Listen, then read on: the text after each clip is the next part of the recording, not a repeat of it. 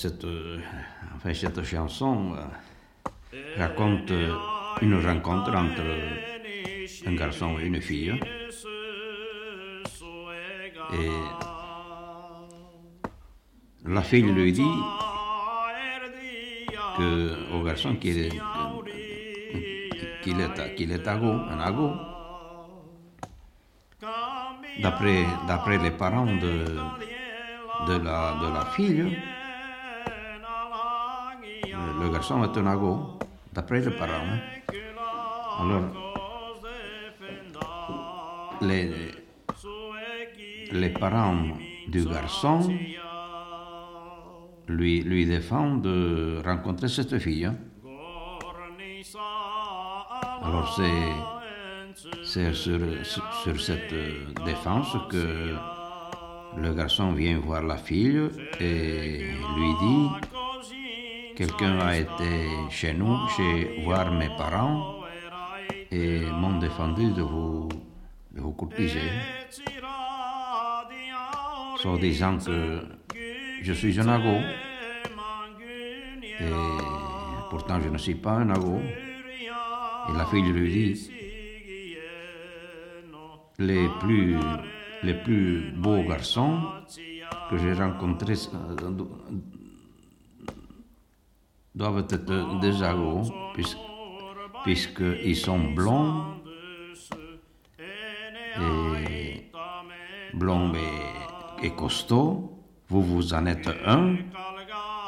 Et le garçon lui répond, je ne suis pas un ago. Si j'avais été un ago, je n'aurais pas, je ne, je ne vous aurais pas regardé même aux yeux. Et je vais vous, dire qu'est-ce que c'est un ago. Pour, pour connaître un ago, il faut lui regarder aux oreilles. Il a une oreille plus pe- petite que les autres et ronde et entourée de poils. Et là, la fille lui répond, puisque c'est ainsi, vous n'êtes pas un ago, et je leur dirai à mes parents que vous, êtes- que vous n'êtes pas un. Puis, C'est c'est ça l'histoire de la chanson.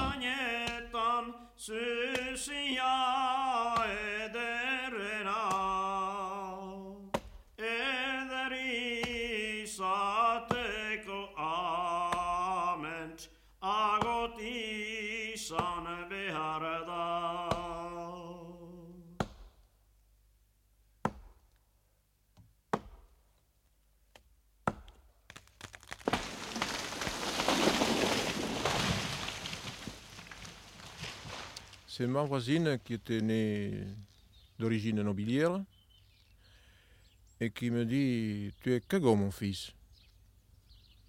Montre-moi tes oreilles. Bon, je ne savais pas ce que c'était les cagots, je n'avais jamais entendu parler. Ça ne m'a pas touché terriblement, mais je trouvais la question quand même un peu bizarre. Oh, j'avais euh, 12 ou 13 ans. Et puis, euh, par la suite, elle, euh, plus tard, elle m'a dit Il y a une tare chez toi, d'origine cagotte. Ça a commencé à me chauffer les oreilles. Par la suite, euh, m'instruisant la fortune de la vitrine du libraire, puis j'ai entendu parler de cagot, euh, surtout dans la lecture, plus que dans le public qui m'entoure. J'ai cherché à savoir. Et j'ai fait connaissance avec cette société qui était peut-être celle de mes ancêtres, je n'en sais rien. Et un phénomène quand même bizarre d'exclusion, surtout basé sur l'exclusion. Puis j'ai lu sept ou huit livres, sept ou huit ouvrages, dont, celui d'Osmain Rico, et puis pas mal d'autres qui m'ont été prêtés par euh, différentes bibliothèques, qui se recoupaient tous. Parallèlement, j'ai lu des ouvrages et fréquenté des conférences sur les cagots, également sur les compagnons du Tour de France. C'est ainsi que j'ai découvert que parallèlement, les deux sociétés ont travaillé ensemble, notamment pour la construction d'églises et même de maisons particulières. Voilà comment je me suis intéressé au cagot.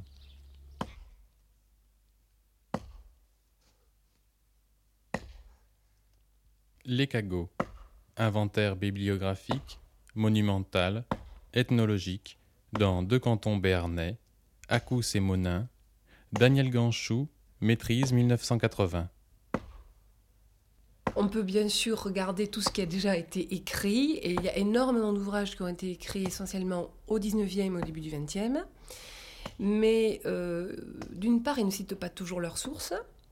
D'autre part, euh, euh, ces ouvrages ont souvent été élaborés pour venir confirmer une des, théories, on en viendra à propos du problème des origines. Et puis très peu finalement on fait d'enquête sur le terrain. Donc bon, moi je suis allée sur le terrain et je suis allée regarder un petit peu ce qui restait euh, au niveau des, registres paroissiaux, au niveau hum, du cadastre euh, et puis euh, bien dans les villages. Alors notamment pour le canton d'Acous, dans tous les villages, j'ai pu noter qu'il existait un quartier Cagot. Alors c'était euh, dans tous les villages, il était marqué qu'il y avait un quartier Cagot. En fait, trois seulement euh, ont encore sur le cadastre la mention Cagot, et les gens savent que c'était un quartier Cagot. Ce sont les villages de Bedouce, Acous et Lesquin. À partir de cela, il m'a été bien sûr plus facile d'étudier, euh, disons, euh, euh, qu'est-ce qu'il y avait de particulier dans ces, dans ces quartiers, où c'est qu'il s'est situé par rapport au village. Et là, j'ai vu qu'effectivement, il se situait comme je l'avais lu dans différents ouvrages, comme le rapportait la, la, tradition populaire. Et ces quartiers se situaient donc en aval, séparés du village, et ils avaient euh, euh, des abreuvoirs à part, euh, des fontaines à part, parfois même donc un recoin dans le cimetière à part. Et là, j'ai vu les portes latérales des cagots à part. À Bedouze, par exemple, elle a été murée quand même relativement de bonne heure au, XVIIe. à l'Esquin, on la voit encore. Alors là, le, le comble, c'est qu'à l'Esquin, finalement, euh, les gens maintenant, aujourd'hui, rentrent par la porte qui était celle des cagots autrefois, puisque la porte centrale est maintenant, euh, maintenant fermée. Alors voilà la porte des cagots, à le midi, l'est, l'ouest, midi. Vous voyez, là, on voit nettement le dessin de la porte euh, un peu abîmée au-dessus, la voûte, là, la, pierre est tombée, mais euh, ça devait euh, c'est donc, il y a eu des, ajouts, mais on voit nettement quand même l'emplacement de la porte. Hein. Primitive, le départ, et puis ensuite il y a eu quelques pierres ajoutées jusque vers le milieu, et au-dessus alors le cintre qui est nettement dessiné. Bon, à l'intérieur, euh, on ne voit pas, je ne crois pas qu'on le voit actuellement, je ne sais pas. On va, on va regarder. Ah non, il y a un confessionnal, donc on ne, on ne peut pas le voir actuellement. C'est vrai, il y a le confessionnal. Aran, Pays Basque, province de Soule, Père Jounesh Cazenave. Bon, ceci aussi a été plus ou moins peut-être refait, un peu retouché. Quand même, ça doit être primitif. Hein. Mais je pense que dans les, dans les portes des cahots, il y avait également ces colonnes qui devait soutenir euh, euh, un tympan Alors ça, nous devons refaire. Consolider. Mais il n'y a pas de lumière. hein. Alors, bah voilà, on voit, oui, nettement. À l'intérieur, on voit nettement aussi qu'il y avait la porte, euh, bien que ce soit le confessionnal qui occupe la partie principale de la porte, on voit nettement le- l'emplacement de la porte ancienne à l'intérieur. Je dis qu'ils devaient avoir probablement leur coin là, ils devaient se- s'assembler là, tandis que le reste de la population était ici. À mon avis, il me semble que les, tribunes ont été surajoutées après. hein. C'est pas primitif. Donc, euh, euh, ces églises-là, la population ne devait pas être une population nombreuse comme maintenant. Alors, il y avait de la place, euh, certainement, dans ces églises-là. Et puis, si alors tout le monde n'était pas baptisé, il y avait encore moins de place. euh, ou disons, plus de place disponible dans l'église. Bon, voilà ici, bon, vous connaissez sans doute l'église, voilà la voûte. euh, c'est sur, sur planche, hein, ce sont donc des Dans les nouvelles Je pense que primitivement, ça coutumes des, forts de, de Béarn, euh, là on voit qu'il y, a- des aggravations du sort des, cagots, où entre autres, c'est là qu'apparaît pour la première fois la substitution euh, du mot de Crestia au mot de cagot. Parce que jusqu'alors, euh, on ne trouvait dans les écrits, dans les registres paroissiaux, que le mot Crestia. C'est donc dans cette nouvelle, dans nouvelle coutume des Fortbert, c'est 1551, on voit apparaître le mot cagot. Et dans cette nouvelle coutume, donc, il est dit euh, défense est faite de porter des armes, euh, obligation donc de vivre séparé du reste de la communauté. euh, voyez des choses aussi, aussi euh, dures que ça. Également, dans les arrêts du Parlement de, de- de Bordeaux, par exemple, en 1596, euh, obligation est faite au cagot de porter un signe distinctif sur le vêtement, à hauteur de poitrine, un signe rouge en forme de patte de canard. Interdiction aussi leur est faite de toucher aux vivres vendus au marché. Interdiction de toucher l'eau bénite dans les églises où, les autres habitants la prennent. En 1603, 1604, un autre arrêt du Parlement, interdiction est faite au cagot de vendre des fruits et autres comestibles.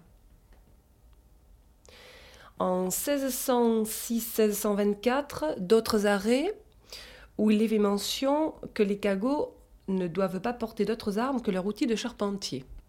Et les agotacs sont charpentiers, forgerons, tourneurs, meuniers ou joueurs de tambourin. Ah non, non, non, ils ne peuvent pas être meuniers. Et pourquoi pas, c'est écrit Bah ici on leur interdit d'être meuniers justement. Alors faudrait savoir où est la vérité, hein Ah, elle est partout, on a raison tous les deux. Ça doit dépendre des époques. Allez, pas de découragement, on tient notre sujet. Oh là là Qu'est-ce qu'il y a? Et la charte des pâtissiers de Bordeaux en 1577 leur interdit cette profession et celle de rôtisseur. Donc, C'est incroyable, hein Eh, sur terre, et tarte à la crème. tiens, tiens, à propos de Bordeaux. Un jugement du Parlement oblige les capots de la Pointe de Cabreton à porter la marque rouge. Bah, bah, comment savait-il qu'il y avait des, cabots, des cagots à la pointe? Euh, Par dénonciation, sans doute, grosse maline. Et c'est à quelle date ta loi? Euh, 1581, pourquoi? Ton Parlement de Bordeaux a fait la même chose en 1578 pour les gailles de Casteljaloux. Où c'est? Ben, en Lot-et-Garonne. Donc, il y en avait là-bas. La marque rouge devait avoir la forme d'une patte de canard. Et 1592, jugement de Bordeaux pour les cagots d'Espelette. Pour les cagots du Labour, c'est un an plus tard. En 1604, c'est le tour de ceux de Soule. Tous pour la marque rouge? Oui. Et à Marmande, je connais bien le coin, hein, on leur interdisait de marcher pieds nus. Et puis. Ah, mais à Bordeaux aussi, hein, pieds nus. Sinon, on pouvait leur percer le pied. On les appelle Gaé ou Crest... Crestias. Pourquoi tuent Ben, je dis mal. Avec tes lunettes. Et j'ai pas fini avec Marmande. Ils ne pouvaient venir en ville que le lundi pour faire leur marché. Ah, ils avaient intérêt à prendre un caddie. Et il y en a aussi à Saint-Malo. J'en ai quelques-uns dans le Poitou. Et en voici en Il y en Saint-Onge. a donc en Nice. Et encore en Angoumois. Comment il s'appelait à Saint-Malo? Je sais pas. C'était pas les caquins. hein? Attends, je regarde.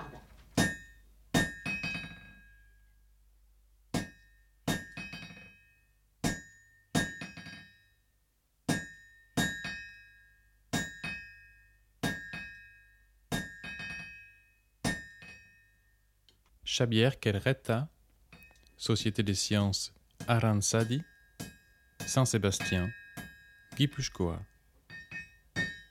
Et alors, officiellement, l'accord, eh, la loi de Pampelune et officiellement dit que les arroses sont égales. Mais la loi locale, la loi des communes, des communes des de vallées, dit qu'ils sont différents et qu'ils n'ont pas de droits pour, pour la forêt, des droits pour faire des maisons, des droits pour, pour avoir des, vaches ou des brebis à, la montagne.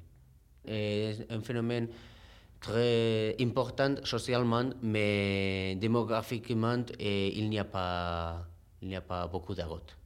Par exemple, à Roncal, à la vallée de Roncal, à Isaba, il y avait deux, trois familles d'agotes. Mais socialement, c'est très important parce que parce qu'il y a des problèmes avec la justice eh, constamment.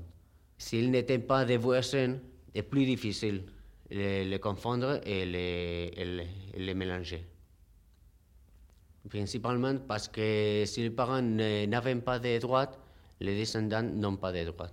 Et on, on continue. Et les mariages, eh, il n'y a pas de mariage eh, mixte. mixte. Bon, à, Roncal, oui, mais il y a des problèmes parce qu'il y a des mariages mixtes. Si, si la femme est voisine de, de, la vallée, de la vallée et son mari est un agot, les filles sont agots. Ils ne sont pas voisins. Mais les filles disent qu'ils sont voisins parce que sa mère est, est voisine. Aujourd'hui, on on dirait citoyen. Citoyen français, citoyen espagnol, citoyen anglais. Et qui est anglais? Bah, Qui est citoyen et, qui a des droits des, anglais. À la Navarre, officiellement, elle est- il n'y a pas de discrimination parce qu'il y a un document de Clé- bon, un, un pape eh, en 1513 qui dit que tous les agots sont, sont eh, égaux et il n'y a pas, eh, on- ne doivent pas margina- margination. Eh, Ils ont des droits et des obligations comme les autres voisins ou les autres chrétiens, eh, les autres catholiques. Tiens, j'ai quelque chose en vigueur. On t'écoute. À la marque, ils ne pouvaient se marier que le mercredi. Il ne s'agissait pas d'être en retard. Au Pays Basque, il y a les agotacs. Ah oui, ça ressemble aux agotes espagnoles. Parce qu'en Espagne aussi. Oui, oui, continuez. Dans le Gers, on parle des capots d'Oche. C'est bon ça, cagot, ago, capot, c'est la même race. Vérifiez leurs conditions, les lois, l'église, tout ça. Euh, dans les langues, ils s'appellent les Gaets. Oh, c'est le même nom à Bordeaux. Tiens, tiens, à propos des Gaets. J'ai une loi ici qui dit. D'où vient-elle Bah attends, tu vas voir. Tout boucher qui vend en la ville de Condon viande de boucherie morte, ou true pour porc, ou brebis pour mouton, ou viande corrompue, qu'il paie 30 sous d'amende et que la viande confisquée soit donnée aux Gaets. Jolie mentalité. Ouais, ce qui est mauvais pour les chiens. N'est-il pas bon pour les Gaets Hé, à Saint-Habit, entre Pau et Naï, le seigneur Antoine de Perret utilisait les cagots comme charpentier. Il les payait une misère, et deux sous par jour et la nourriture. C'est dans quelle année Oh, je sais pas. Bien regarde. Ah oui, attends. 1675, pourquoi? Parce que moi j'ai un document de 1686 qui confirme ton texte. Ah, sauf sur un point. hein. Oui. Le seigneur de Peyret avait le choix, ou les payer dessous, ou les nourrir. On n'arrête pas le progrès, sacré Antoine, va.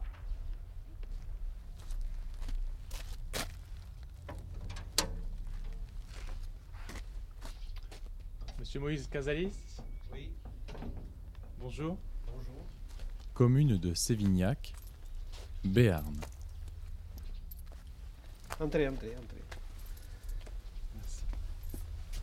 Entrez, avancez, avancez. Prenez place, asseyez.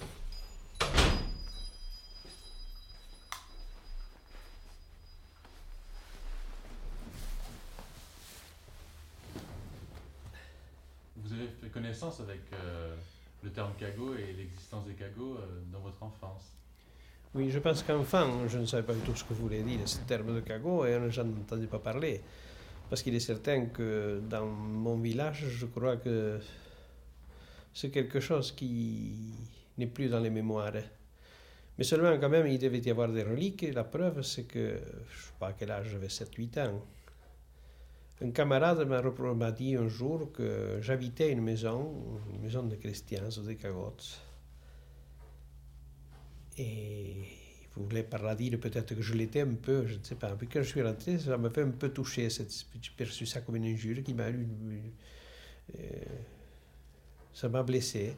Et je sais qu'en rentrant à la maison, le soir, euh, ça me pesait, j'en ai parlé à mes parents et surtout à ma grand-mère et à mon père qui m'ont expliqué ce qu'étaient ce les cagottes dans le vieux temps, mais ils m'ont dit que ça n'existait plus et qu'il était vrai que le lieu-dit où j'existais, où je vivais avec mes parents, le lieu-dit, pas la maison parce que la maison était récente de construction, mais que le lieu-dit, il y avait une petite maison qui était habitée par, des gens qui étaient taxés de cagots. Il y avait comme ça une dizaine de maisons dans le village. Et mon père était au courant de ça, mais c'est tout ce qu'il savait. Il, ne se rappelait pas exactement ce qu'étaient ces gens-là. C'est qu'il y avait un phénomène de rejet et de, la population qui faisait que quelques personnes étaient rejetées, mais il ne m'a pas expliqué davantage. Mais ce qu'il a fait quand même, c'est que ça a suffisamment tracassé mon père pour qu'il aille en parler à l'instituteur. Et je sais que bon instituteur, le lendemain, a donc profité de l'occasion pour euh, faire une petite leçon sur les cagots, en disant que dans le vieux temps, il y avait des gens qui étaient rejetés parce qu'on les considérait comme porteurs de lèpre, et ceci et cela. Mais sans trop de détails, autant que je me souvienne, mais qui dit qu'il était exact qu'à Sévignac, il y avait des maisons qui étaient à l'époque réputées comme étant habitées par des cagottes. Et il nous a donné quelques, le nom de quatre ou cinq maisons de Sévignac. Et puis tout s'est limité à ça, puis je n'ai plus entendu parler du tout. Puis finalement, euh, j'avais simplement euh, su qu'à l'église, il y avait, y avait un endroit à l'église, des bancs, et sous le campanile, on appelait, c'est-à-dire sous le campanile, une porte qui donnait accès à, cet, à ce lieu et que c'était réservé aux gens qui étaient catalogués comme étant cagots à l'époque.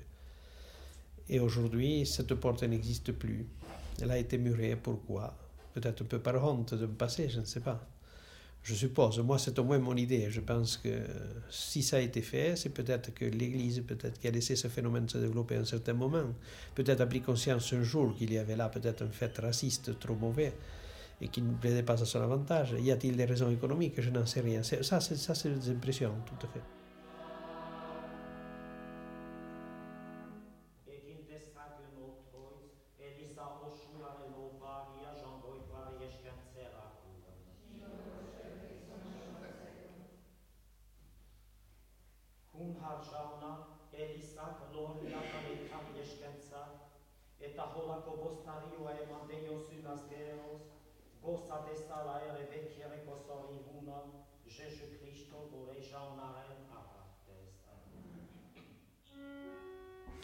À l'occasion, par exemple, de quelques travaux d'église, euh, lorsque euh, on constate qu'il y a une porte latérale dans nos églises romanes, eh bien, la question préoccupe certaines personnes. Je pense que le plus simple est de voir là euh, une question liturgique. Euh, c'est-à-dire qu'il y, a, il y avait dans l'Église, puisque nous, nous, devons quand même remonter au paganisme lorsque ces églises ont été construites, alors il y avait là euh, la population païenne, la population qui était convertie, si vous voulez, et on avait prévu ensuite la, la, la porte pour ceux euh, qui se convertiraient dans l'avenir. Euh, il y a dans la liturgie chrétienne de la messe deux grandes parties, la partie, euh, disons, de la parole de Dieu et la partie du sacrement proprement dit, de l'Eucharistie.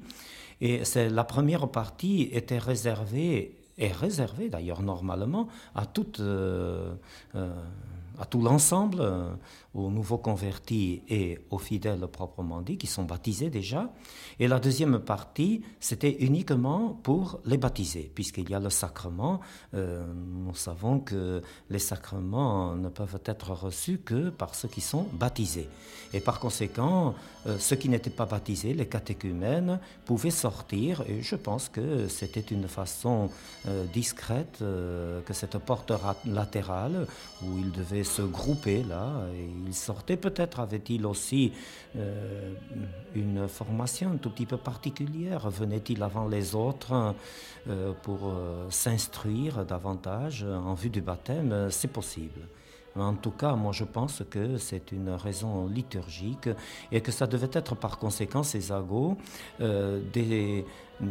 la population qui n'était pas encore entrée dans le christianisme euh, qui, est un peu, qui est resté un peu en marge du reste de la population, qui a peut-être refusé le christianisme dans les débuts et qui est resté un peu en marge.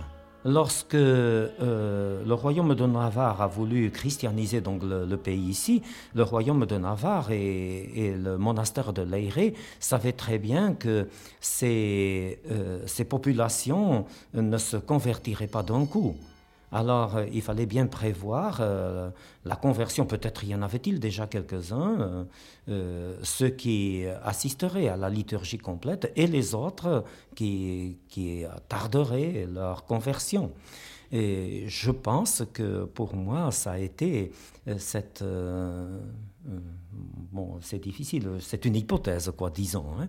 C'est une hypothèse euh, au sujet des euh, que c'était une population qui ne s'est pas convertie en même temps que l'autre, et on a réservé pour eux, dans nos églises, une porte latérale donnant vers le midi.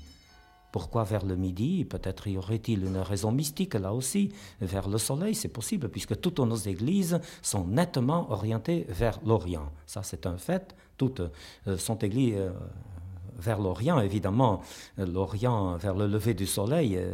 et vous savez très bien qu'on ne le voit pas se lever toujours du même endroit au mois de juin et mettons au mois de décembre, hein, au moment des comment est-ce qu'on a, des solstices d'hiver ou d'été. Voilà.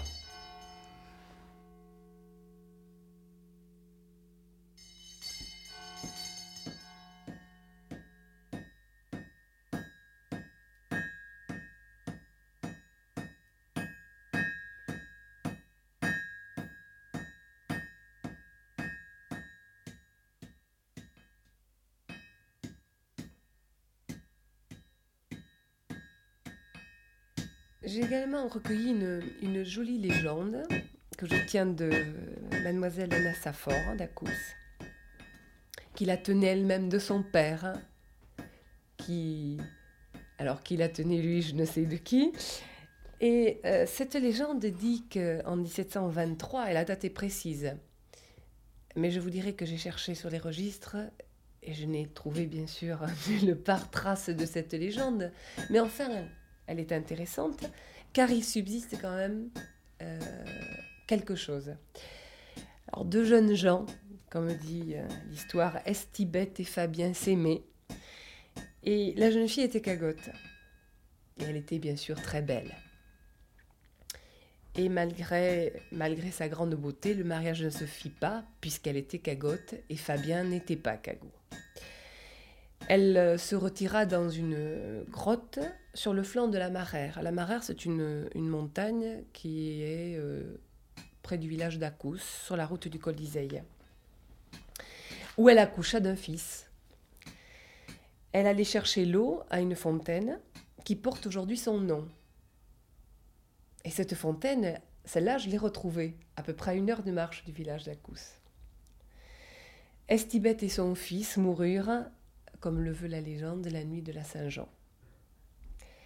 Et leurs corps, reposant sur des branchages, furent descendus par les bergers et déposés sur la place du village. Et là, le curé fit, paraît-il, un sermon très violent où il exhorta les habitants à plus de miséricorde. Il leur demanda que cesse à tout jamais cette odieuse discrimination entre les habitants. Cette euh, source coule toujours, euh, je l'ai retrouvée, elle est abondante, elle est effectivement claire. Euh, je l'ai retrouvée parce qu'elle est toujours marquée sur le cadastre, source fontaine de la, de la cagotte. Ce qui est intéressant, c'est que les gens, effectivement, en Vallée d'Aspe en particulier, se souviennent très bien et savent très bien d'abord qui est cagot dans le village, qui ne l'est pas, euh, suivant d'ailleurs les, villages, euh, ils n'utilisent pas le terme de cagot. Par exemple, à l'Esquin, ils peuvent utiliser le terme de ladre ou d'impur, ce qui signifie beaucoup de choses. Euh, à Bedouce, oui. À Bedouce, on disait cagots. Et d'ailleurs, il y avait une chanson, un proverbe, on disait Abedus cagot sunt tous.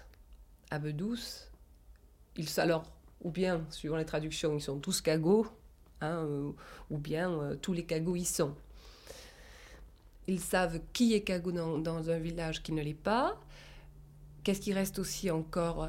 C'est des ondits, des comptines, des proverbes, des chansons, euh, qui sont parfois d'ailleurs euh, spécifiques à un village.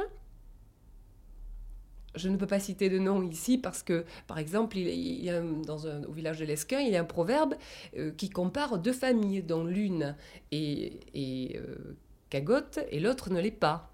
Alors on dit qu'il vaut mieux être de telle famille plutôt que de celle-là. Voilà. Mais ça, je dirais que c'est finalement euh, quelque chose qui, qui est relativement euh, minime. Par contre, euh, ce qu'on sait, ce que les gens disent d'ailleurs avec euh, finalement une certaine difficulté, avec euh, il faut revenir plusieurs fois pour obtenir leur confidence, c'est que encore entre les deux guerres, des mariages ont été interdits parce que l'héritier de la maison voulait épouser une, une cagotte. Et ça, ce n'était pas concevable. Et ça existait encore donc entre deux guerres. Je suis insensible à la douleur. J'ai une certaine sensibilité à la douleur. Je ne me rends pas compte quand je suis égratigné, piqué. Ou... Mon ma mère me disait que j'étais ladre. Or, euh, on appelait les cagots ladres. Et ils avaient la particularité justement d'être insensibles. Peut-être qu'ils retiraient ça de la, de la. Comment on appelle ça La, la lèpre, qui avait justement la particularité de rendre les gens insensibles. D'ailleurs, pour savoir si un gars était lépreux, on lui enfonçait une aiguille dans les chairs et quand il ne la sentait pas, c'est qu'il il avait la lèpre. Et lèpre et ladre, c'est synonyme en béarnais.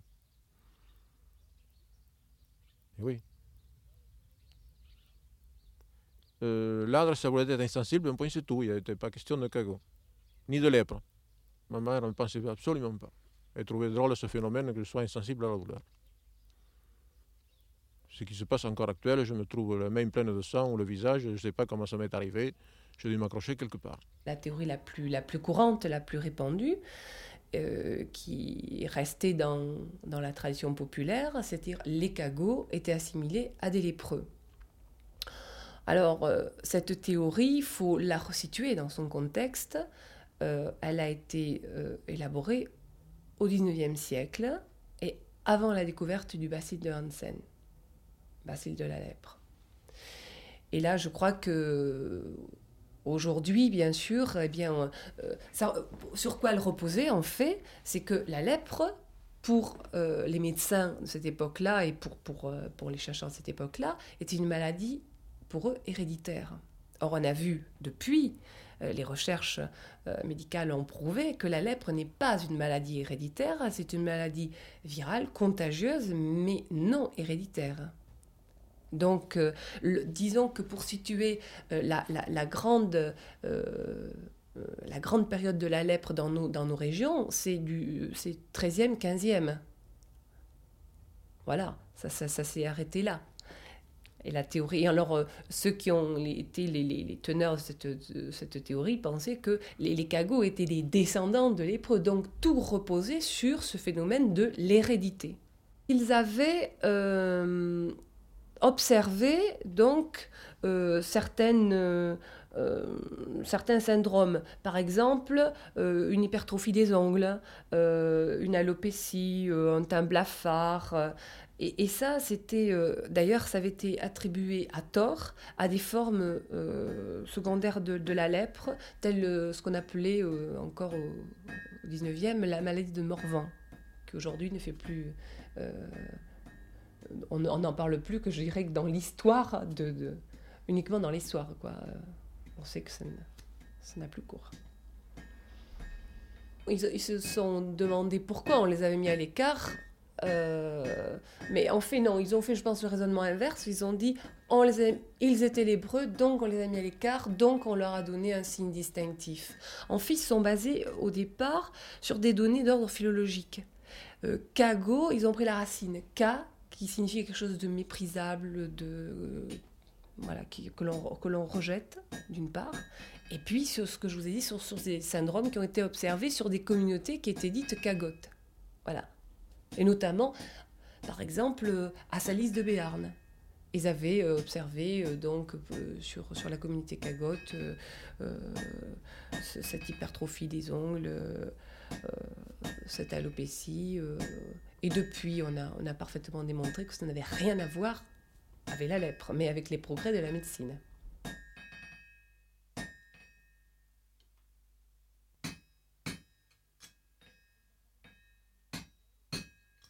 Mais il apparaît une, une constante, c'est euh, euh, finalement euh, l'idée de, de l'existence d'une catégorie de gens qui ont été mis à part, mis au banc d'une société, qui ont été méprisés et rejetés, et qui constituaient ce qu'on pourrait dire presque une, sorte de race maudite. Alors pourquoi Pour quelle raison Je crois que personne actuellement n'est en mesure de, de, le dire. Ce qui est certain, c'est qu'ils étaient soumis à des interdits euh, qui se sont euh, aggravés au XVIe siècle. C'est vrai qu'à la Navarre, le phénomène est plus important et au XVe, XVIe et XVIIe siècle qu'au Moyen Âge. Au Moyen Âge. Et plus important, et, par exemple, à Salazar, la vallée de Salazar, près Roncal, il y avait des, des agots épousés ou mariés avec des voisins, avec femmes de, de Salazar, voisins de Salazar, et il n'y avait pas de problème. Mais au XVIe siècle, eh, commence à, dire que les, étrangers, les agots, eh, doivent aller de, de, Salazar. Alors nous pouvons penser qu'au XVIe siècle, il y a un phénomène d'une société qui est plus fermée, qui est à Moyen Âge. Nous pouvons penser qu'il est parce que, parce que au XVIe siècle euh, commence le problème des luthérans et des protestants à la France, bon, à la France et à tout, toute la couronne de France, et, bon, Jean de Navarre, et toute la Navarre, tout, tout Pays Basque du Nord. Et, et alors, près, près l'Espagne, près la couronne d'Espagne, il y a un problème très important de, de protestants et il y a des problèmes à l'Espagne. Il y avait des juifs jusqu'en 1492. Et alors nous, nous pouvons penser, penser que le problème des juifs et la sang propre est plus important au XVIe siècle qu'au Moyen Âge toute la société est plus, plus fermée. Il y a plus, et plus de problèmes pour accepter les étrangers ou les différentes religions, les différentes idéologies, ou les, tout qui est différent. Et plus différent. Et nous pouvons penser qu'à moyen âge, âge euh, au XVIe siècle, euh, il n'y avait pas de problème pour aller à les universités d'Europe et, ou étudier mais avec Felipe II d'Espagne, il y a des problèmes. les étudiants ne peuvent pas eh, partir de l'Espagne pour étudier parce qu'ils ont peur de prendre les idées protestantes. Bon, les idées protestantes, euh, bon, les idées hérétiques en général. Alors, nous pouvons penser qu'il y a un problème de... Les problèmes ne sont pas les agots. Les agots ne sont pas différents nous pouvons voir que le problème est principalement économique et social quand nous savons qu'officiellement dans les communes, dans la vallée, les vallées, est interdit pour les sagots de profiter les communales, les biens de la commune. Mais pratiquement, les sagots les profitent. Les profitent les fougères, les, les, les forêts, les bois, la pêche. C'est très, très bizarre. Comment les sagots, eh, officiellement non, mais pratiquement ils profitent le communal. Mais quand il y a des problèmes, nous pouvons, nous pouvons penser qu'il y a des problèmes économiques. Et alors, les voisins et, et fait l'interdiction officielle pratique. Et quand il y a ce problème qui, qui affecte tout, à tout le, tout le village, à tout le peuple, alors il y a des problèmes avec des sarotes. Avec des sarotes, et, et on, on dira que les sarotes eh, avaient profité et avaient pris une place qui, n'est pas une place sociale, qui n'est pas, pas pour les sarotes. C'est très intéressant. Mais les, années qu'il n'y a pas de problème social ou économique, il n'y a pas de problème avec les sarotes. Et alors nous pouvons penser que les problèmes mm, ce ne, sont pas les sarotes, et les problèmes sont les, la société générale, les, les modes de société, de, société de, de ce siècle, de l'ancien régime. Ici, il semble que ce soit des gens qui, étaient venus de l'extérieur, Horebenguts, qui avaient un sang bien précis, des gens qu'on ne connaissait pas. Parce que Horebengut, ça ne veut pas nécessairement dire étranger, parce qu'il y avait des étrangers qui venaient, mais qui venaient avec une certaine aura, avec une certaine, des gens qui étaient connus, de familles bien connues, qui venaient au contraire avec un certain prestige.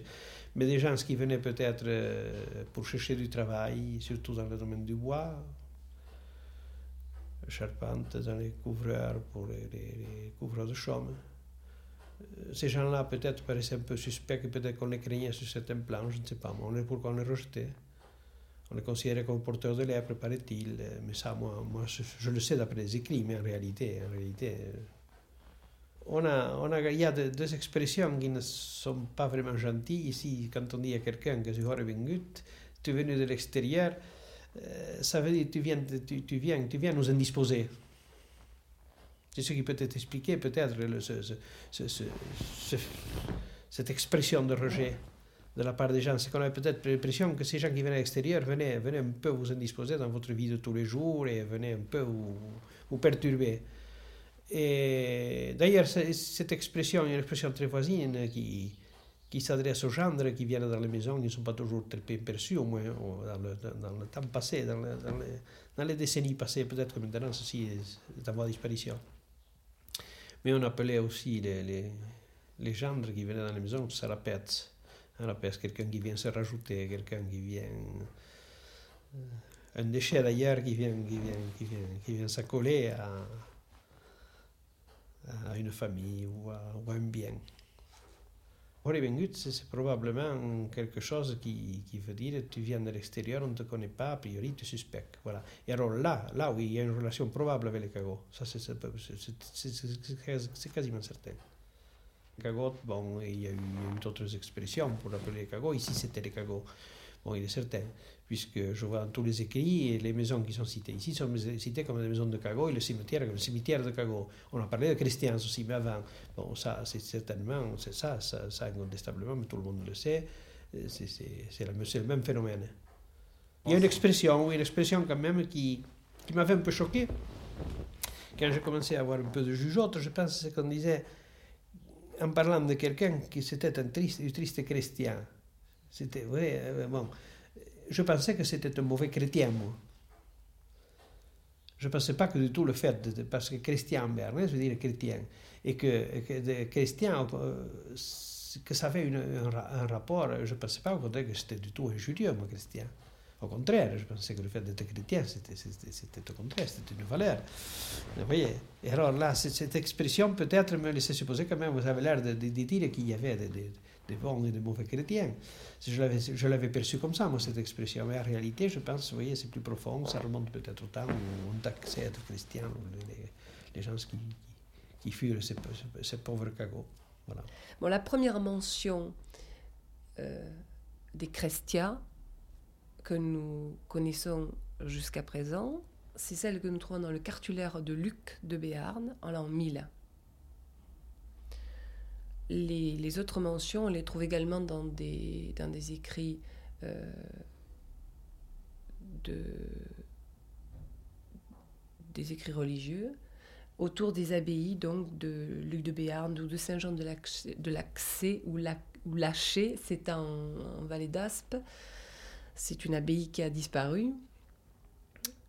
Euh, également aussi euh, autour de l'abbaye la, de Sarance, en vallée d'Aspe là encore, on parle donc de, de Crestia.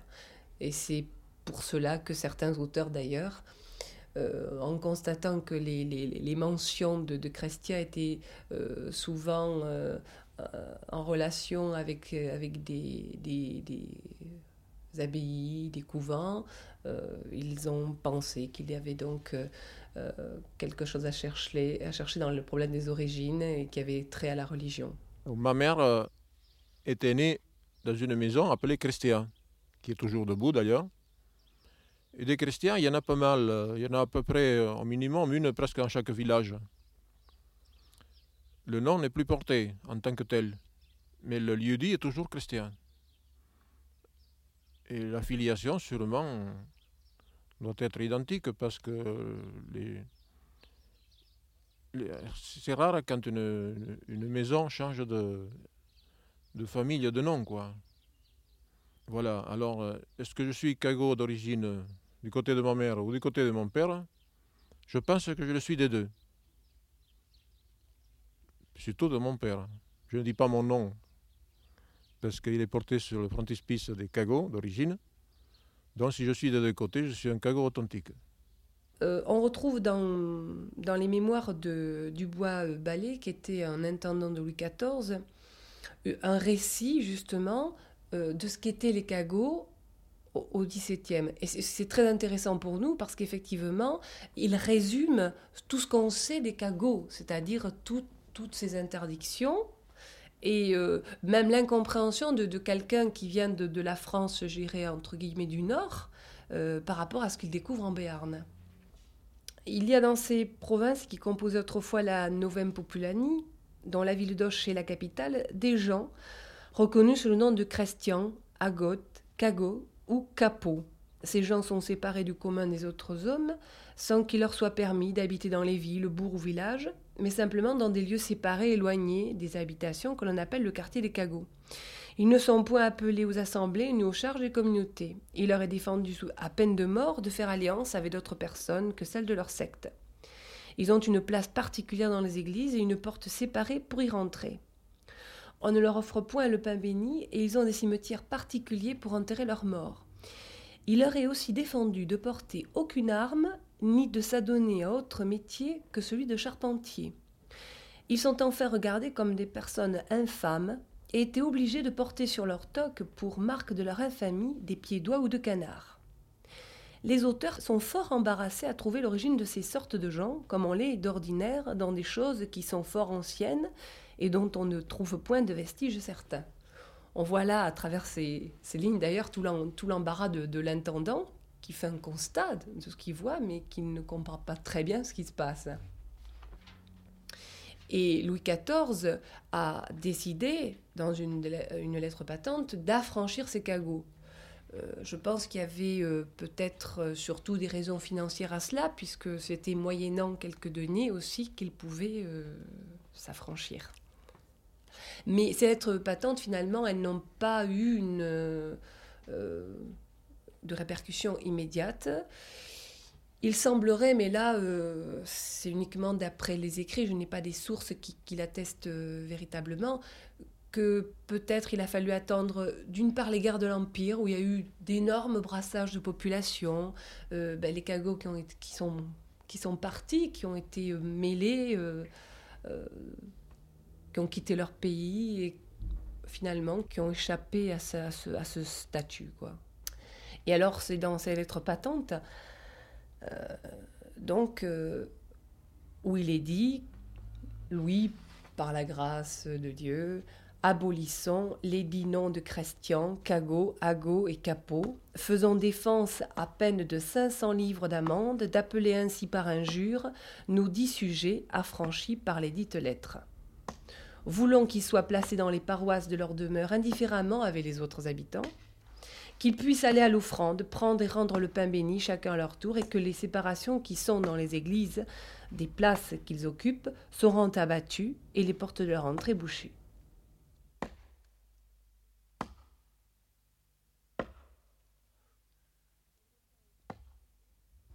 Quand on parle aussi de cagots, on, pense inévitablement à leur spécialisation dans le métier du bois. Euh, et ça, c'est vrai que, dans le canton, euh, que j'ai étudié le canton d'Acous, comme le canton de Monin, comme dans d'autres cantons béarnais, on retrouve cette constante. Ils étaient menuisiers, ils étaient bûcherons, ils étaient scieurs de long, pour ce qui concerne les hommes. Euh, les femmes, elles, elles étaient pleureuses, qui semble paradoxal, c'était un métier, mais c'était toute une.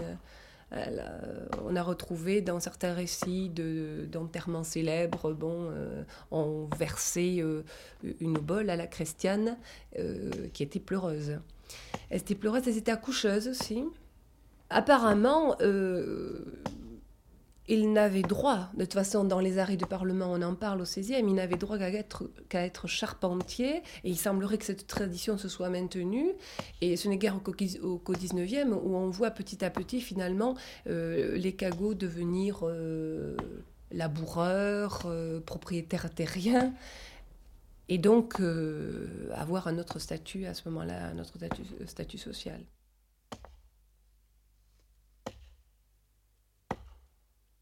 Mais les phénomènes, phénomènes de Paris au 19e siècle, et officiellement.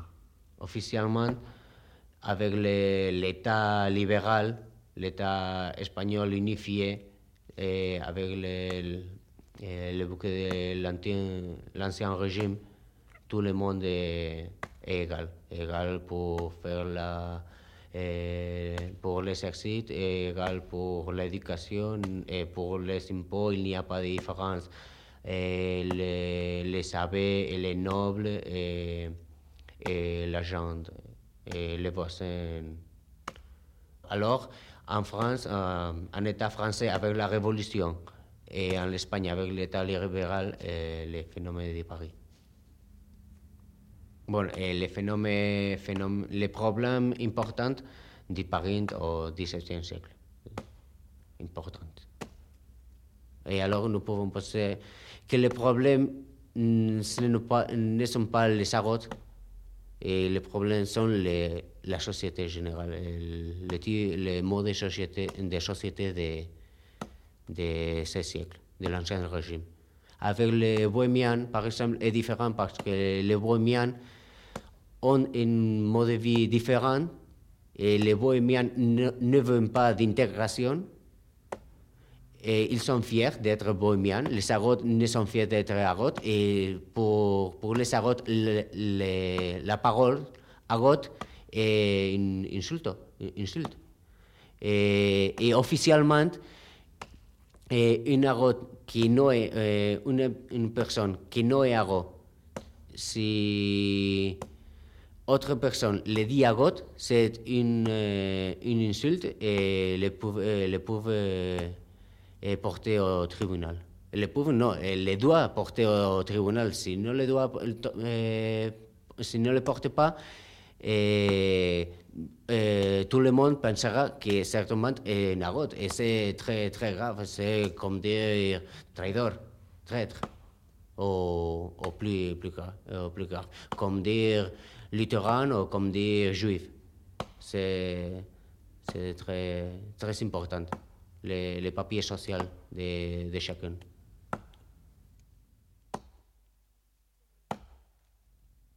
Seule la structure d'habitat groupé m'a permis d'effectuer une, étude comparative entre les maisons des quartiers Cago et celles du restant du village.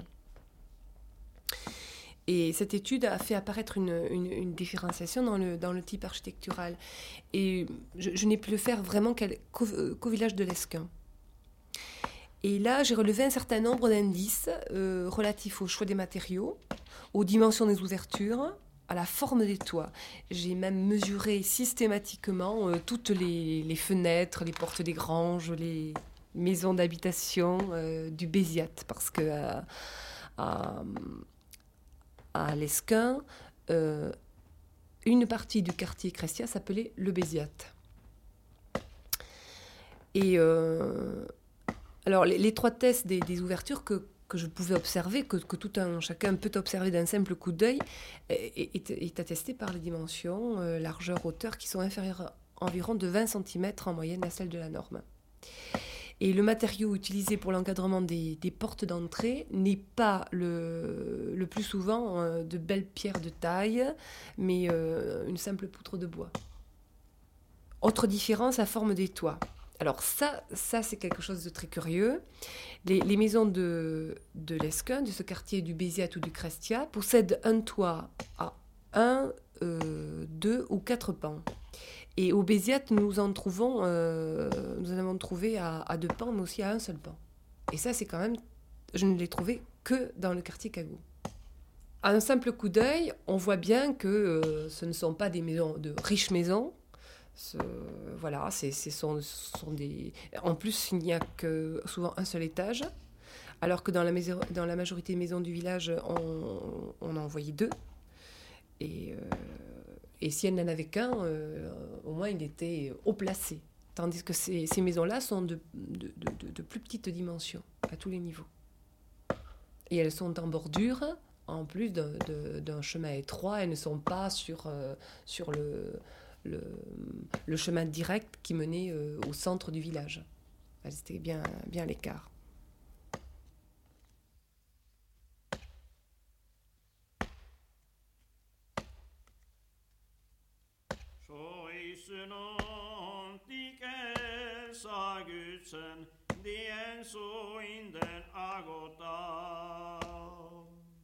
Je sais que, bon, euh, il y avait quand même quelque chose euh, qui me revient.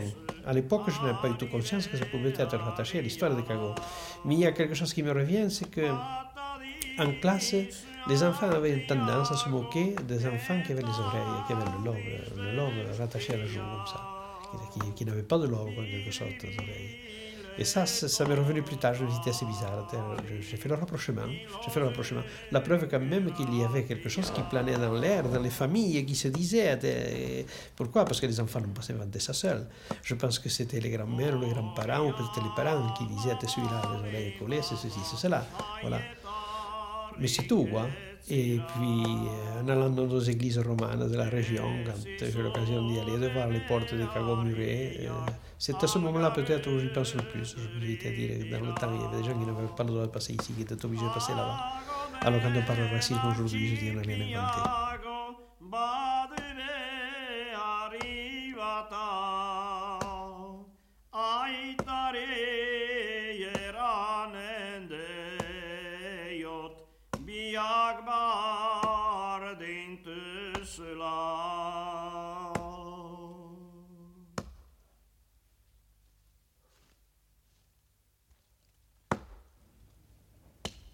De l'an 1000 à 2000, dix siècles sont passés.